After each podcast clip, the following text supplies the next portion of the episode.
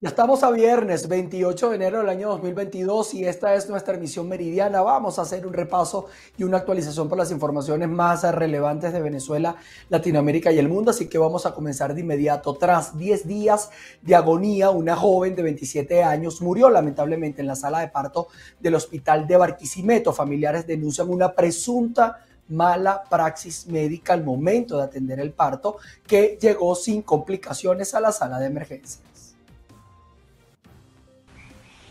Los familiares de esta joven de 27 años proveniente de uno de los campos del estado Lara manifestaron su preocupación por la poca responsabilidad de las autoridades del Hospital Central Universitario Antonio María Pineda, quienes no investigaron a profundidad cuál fue la causa de la muerte de esta madre que dejó huérfanos a tres niños. Se la entubaron, de ahí se fue desmejorando. Ella señala que cuando estaba haciéndole la cesárea ella se despertó, este, le dijo a mi tía que ella escuchó cuando los doctores le decían, cuando ella fue que tenía el dolor, le decían, esta es la paciente que le tocamos la parte renal. Este, sin embargo, igual ella después de allí se sondió, no podía orinar, este, ella se hinchó, pues claro, ya tenía más de 48 horas que no orinaba, ni por sonda, y los voy a desmentir, como dicen en los medios de comunicación, que las pacientes se mueren por falta de insumos médicos. Eso es mentira, porque nosotros los familiares hace uno lo imposible por buscarle todo lo que ellas necesitan cuando están en ese instante allí. Y te lo digo, no fue ella nada más. Todas las chicas que murieron allí no hubo nada que le faltara. La corresponsalía de BPI TV en el estado Lara quiso tener acceso a cualquiera de las autoridades, tanto de salud como del Hospital Central Universitario Antonio María Pineda, quienes no accedieron a conceder entrevistas al respecto. Familiares y algunas organizaciones no gubernamentales llevan un subregistro de muertes maternas que llevan 148 vidas cobradas, algo por lo cual no se han pronunciado las autoridades de salud de todo el estado Lara. Desde Barquisimeto reportó para ustedes Andreina Ramos. Lamentable esta situación. Nos vamos hasta el estado portuguesa. Un centro de diagnóstico integral, mejor conocido como los CDI, sufrió un incendio como consecuencia de las constantes fluctuaciones eléctricas, ocasionando la lamentable pérdida de 300 dosis de vacunas contra la COVID-19. Veamos el reporte con nuestro compañero Manuel Alvarado.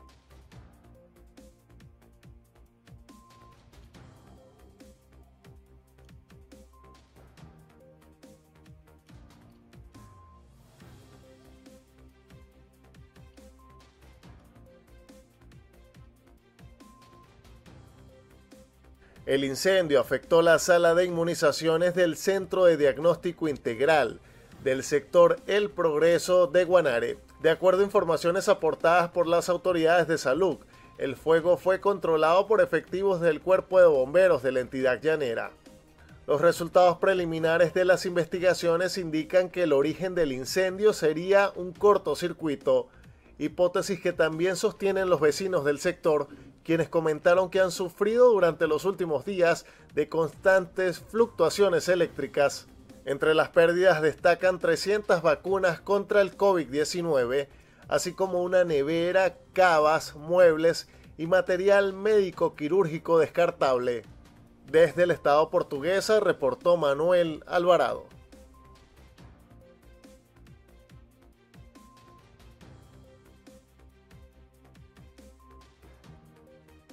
Y miembros del Sindicato de Trabajadores de Salud en el estado Guárico denunciaron que el servicio de radioterapia en el Hospital Israel Ranuares Balsa se encuentra paralizado desde hace nueve años debido a que la mayoría de sus máquinas están dañadas. Aseguran que lo mismo ocurre con otros centros de salud en el estado.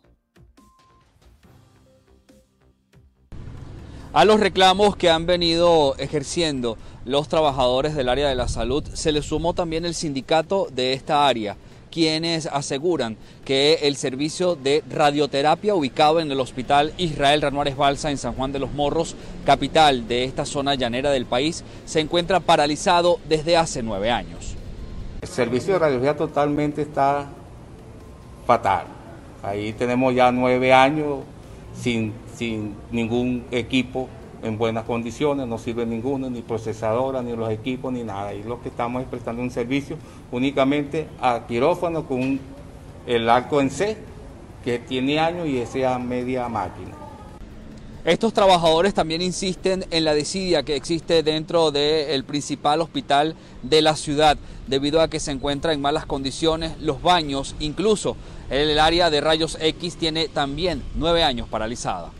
Bueno, aquí las instalaciones del hospital actualmente no están en las actualidades para darle respuesta a los trabajadores. Aquí no se dan los implementos de seguridad y higiene a los trabajadores diariamente las instalaciones del hospital, por lo menos los baños, no sirven, están cerrados. El rayo X del hospital Ranuárez Balsa tiene nueve años que no funciona aquí en el hospital Ranuárez Balsa, así como otros mm, laboratorios que no funciona toda máquina aquí en el hospital Ranuárez Balsa, sino uno o dos, dos exámenes para algún grupito de trabajadores o algún grupito de gente que vienen de la calle.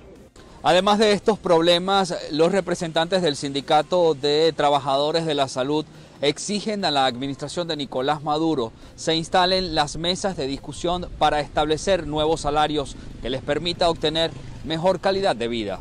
Reportó en Guárico, Venezuela, Jorge González.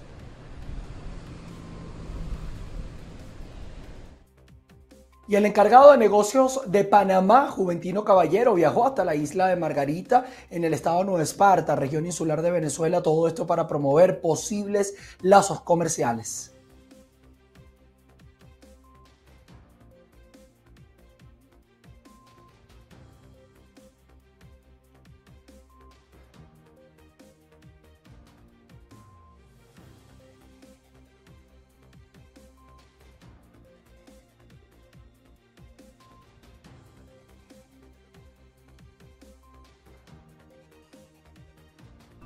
El gobierno de Nicolás Maduro continúa en la lista de países morosos con la ONU, con una deuda millonaria que comenzó a acumular en 2016. Por esta razón le fue retirado su derecho al voto hasta que se ponga al día. Venezuela lleva ya seis años eh, sin pagar la cuota que le corresponde de las Naciones Unidas. Eh, monto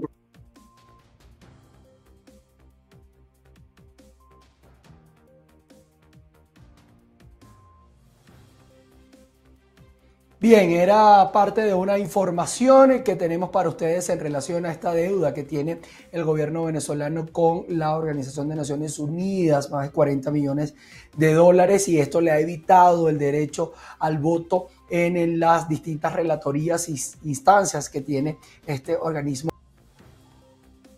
Regresamos con ustedes a nuestra emisión meridiana. El encargado de negocios de Panamá, Juventino Caballero, viajó hasta la isla de Margarita, todo esto para estrechar posibles lazos comerciales. Las condiciones económicas que ha desarrollado el Estado Nueva Esparta a lo largo de sus años le hacen atractiva para países como Panamá con similares situaciones, con regímenes especiales como Zona Franca y Puerto Libre, que en este momento buscan fortalecerse. Queremos presentarle a las autoridades eh, de aquí, de, esta región, muy productiva, esto, lo que es la nueva oferta, la propuesta de Panamá en cuanto a comercio, específicamente la feria que se va a desarrollar en Panamá, se hace todos los años, que es una de las ferias más grandes de su continente, y procuramos la participación de empresarios y comerciantes venezolanos en esa feria. Estamos trayendo el mensaje estamos pues procurando que eh, la mayor participación del sector empresarial venezolano pueda tener presencia en nuestras ferias internacionales. ¿Esa feria consiste en qué?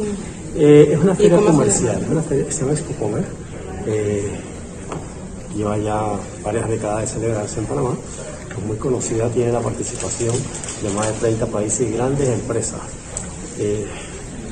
de potencias importantes como Estados Unidos, Canadá, China, Brasil, Japón, eh, Corea.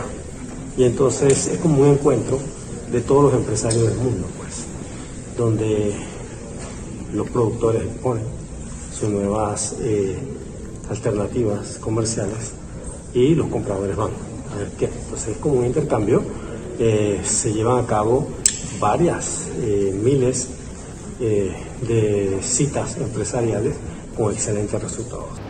También este año el sector privado busca impulsar la aprobación de la Ley de Desarrollo Socioproductivo del Estado Nueva Esparta porque potenciaría nuevos sectores de desarrollo. Es el reporte de la isla de Margarita, Ana Carolina Arias para BPI TV.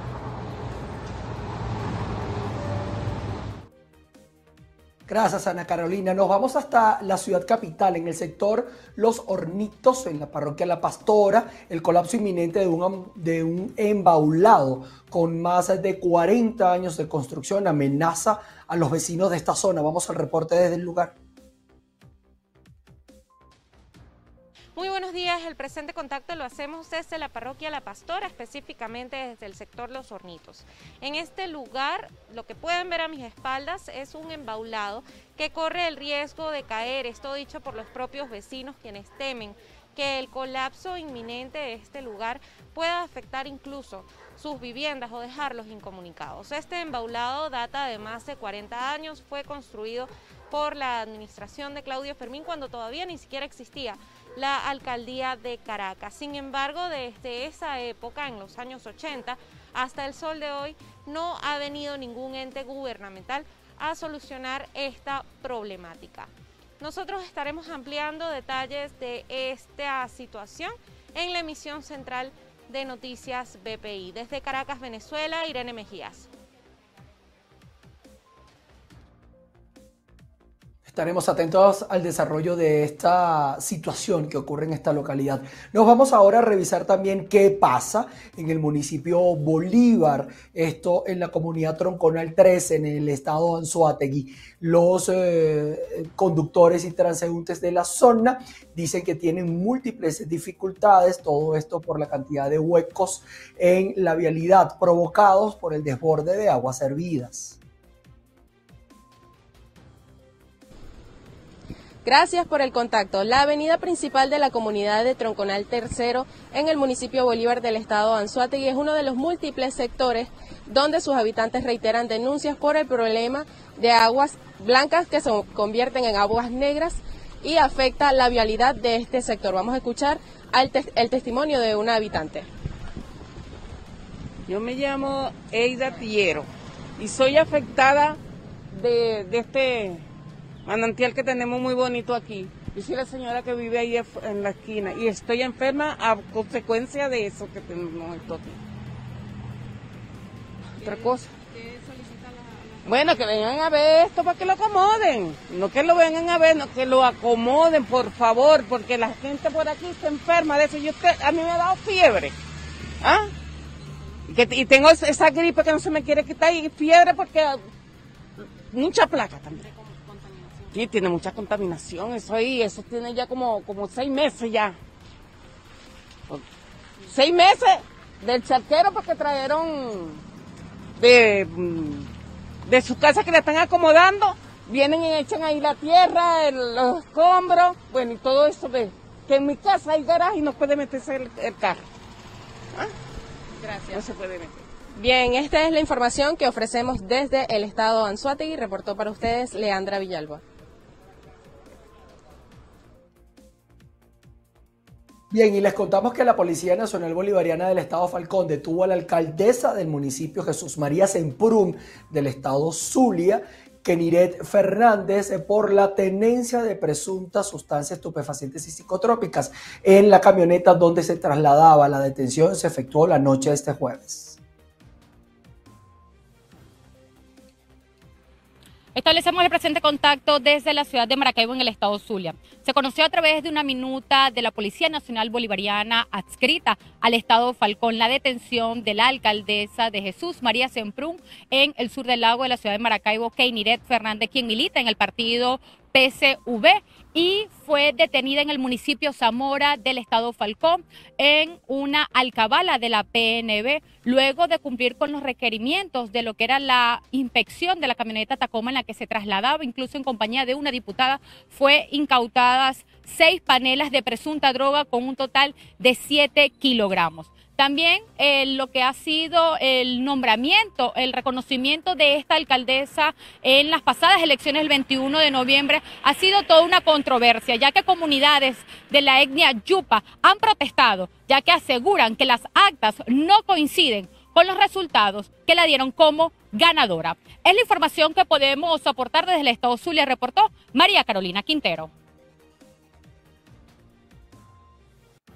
Nos venimos hasta Colombia. El gobierno ha desplegado un dispositivo de seguridad del día de hoy ante el temor de nuevas protestas y posibles actos vandálicos por las manifestaciones convocadas para este viernes. En Bogotá han sido convocados más de 2.600 funcionarios policiales de las acciones sanitarias para este despliegue especial de seguridad ante el temor de posibles disturbios o hechos vandálicos debido a la convocatoria formulada para este 28 de enero. Pero el temor no solamente es de las autoridades, lo comparten también algunos comerciantes. Los muchachos del frente de la Universidad Pedagógica, ellos se dirigen hacia, hacia este banco, estando yo presente acá, he visto que parten los vidrios, tiran piedras, se enfrentan con la policía. Cierran la vía y no, no dejan pasar gente, no dejan pasar se, bloquea todo porque este lo alcanzan los lacrimógenos y no queda muerto. El despliegue especial de seguridad para este 28 de enero no solamente va para Bogotá, sino también para otras principales ciudades del país, como Cali, Medellín y Barranquilla. En esta última cobra especial importancia, ya que este viernes, en horas de la tarde, se estará disputando un nuevo partido por las eliminatorias del Mundial Qatar 2022, donde Colombia jugará un puesto contra la selección de Perú. Desde Bogotá, Colombia, Alexander Loaiza, BPI TV. Y el Departamento de Estado de los Estados Unidos aseguró que su programa de sanciones autoriza ciertas eh, transacciones relacionadas con la misión de Venezuela, incluyendo el pago de cuotas de las Naciones Unidas. Esto luego que Venezuela intentó responsabilizar a las sanciones impuestas por los Estados Unidos a la deuda de unos 40 millones de dólares, por lo que perdió el derecho a voto en este organismo. Celia Mendoza de La Voz de América nos amplía esta información.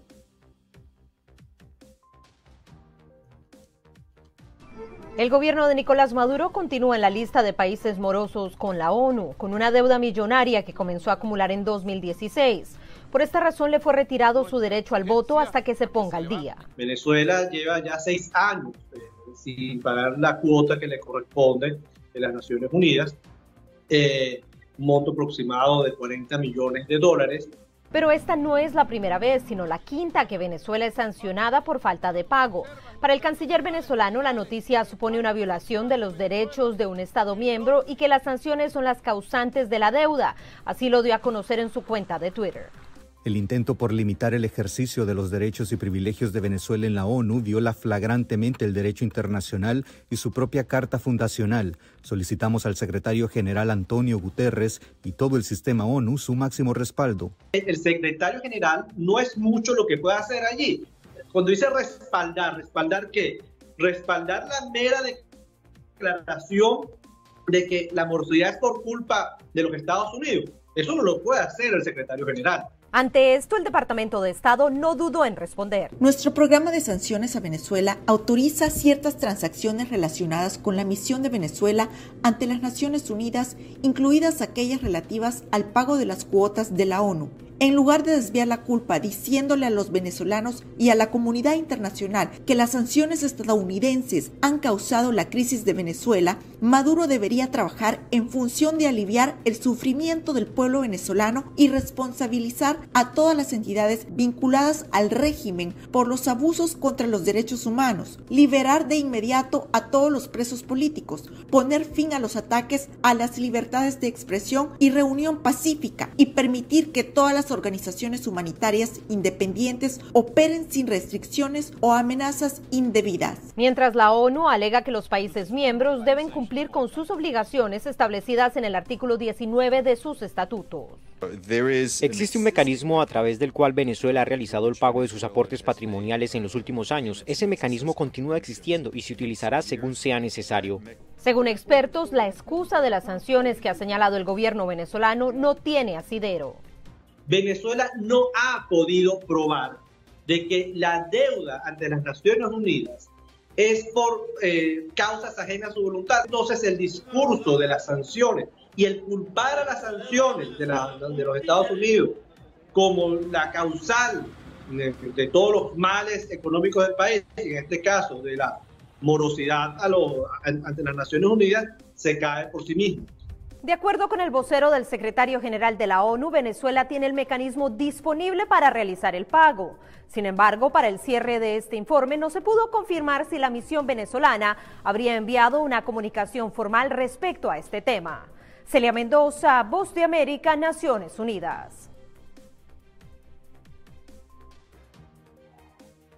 Entre tanto, Argentina llegó a un acuerdo con el pago mm, o un acuerdo de pago con el Fondo Monetario Internacional para cancelar la deuda de unos 44 mil millones de dólares que dejó el expresidente Mauricio Macri. Cabe destacar que el gobierno argentino abonó 731 millones de dólares para evitar el default, pero también eh, el ministro de Economía Martín Guzmán se comprometió a reducir el déficit fiscal en un 0.9% para el año 2024.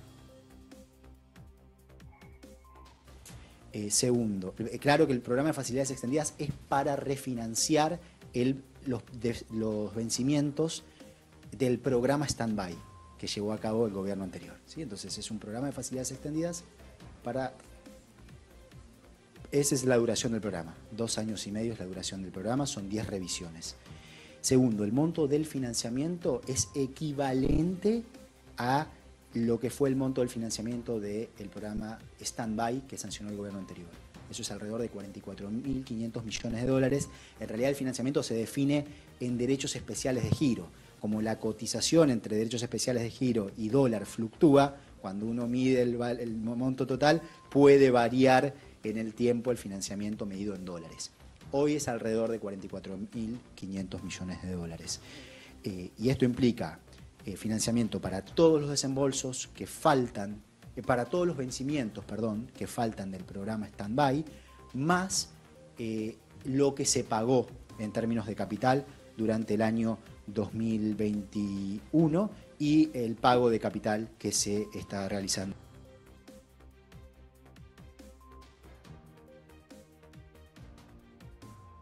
Así está la situación en Argentina. Esperemos saber qué sucede. Nos vamos hasta Centroamérica.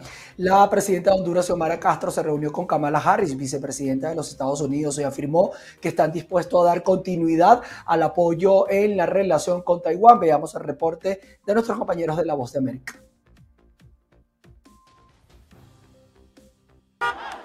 La recién juramentada presidenta Xiomara Castro había asomado durante su campaña electoral que retomaría su relación formal con China. Pero en su acto de juramentación estuvo además de la vicepresidenta de Estados Unidos, el vicemandatario de Taiwán, quien prometió profundizar la relación con el gobierno hondureño. Para Centroamérica no es un tema geopolítico, es un tema estrictamente de carácter comercial según el experto Manuel Orozco, los dos países deberán convencer a Castro con hechos y no palabras de que sus planes de inversión pueden competir con la oferta china. Realmente la triangulación entre Estados Unidos, Taiwán y Honduras puede resolverse toda vez que eh, se encuentre una hoja de ruta precisamente en el tema de la modernización económica de Honduras que está muy atrasada. El gobierno de Xiomara Castro está contando con la ayuda de Estados Unidos y Taiwán para reperfilar la deuda externa del país que aumentó considerablemente durante la pandemia. Y de esa manera poder eh, tener eh, lo que se requiere para hacer la inversión social que se necesita.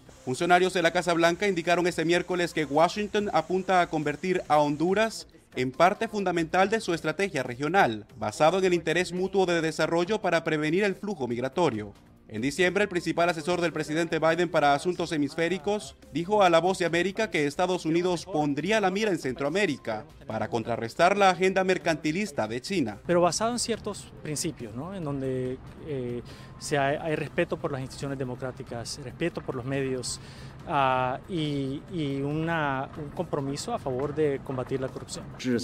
China, por su parte, ha intensificado los esfuerzos para ganarse a los 14 aliados diplomáticos restantes de Taiwán y el mes pasado conquistó al gobierno de Nicaragua. Eh, Estados Unidos tiene que jugar un rol muy estratégico, pero eh, nada de esto se va a resolver si el país sigue enfrascado en sus crisis políticas. Jorge Agobián, Pose América, Washington.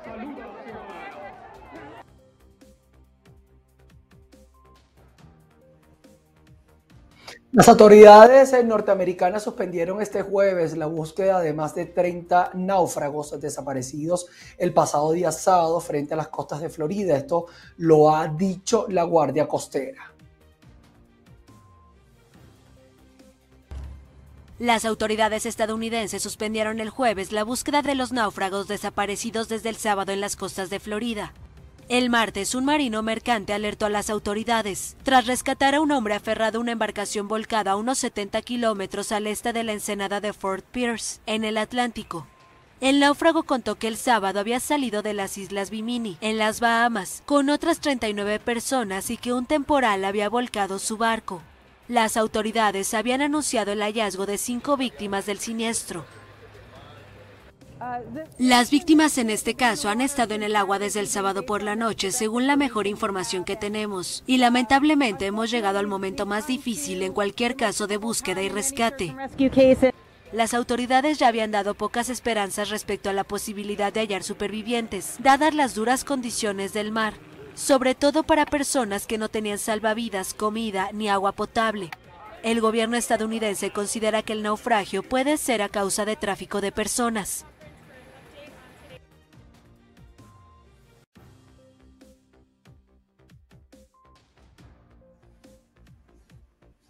Con esta desafortunada noticia nosotros eh, culminamos nuestro recorrido a través de la emisión meridiana, informativo, claro está, por las noticias de Venezuela, Latinoamérica y del mundo. Recordar que hoy, hace dos años, murió en un, aparatoso accidente de helicóptero aéreo con su hija Kobe Bryant, esta estrella de la NBA, del deporte de los gigantes. Recordarlo hoy es recordar una cantidad de jugadas y también de un legado importante que ha dejado en el baloncesto mundial. Nosotros con esto llegamos al final, los invitamos a que se mantengan conectados a nuestra señal, vamos a estar actualizando información para ustedes y nos vamos a encontrar ustedes y nosotros a las 6 de la tarde para eh, avanzar en el recorrido informativo a través de nuestra emisión central de noticias. Se les quiere, chao, chao.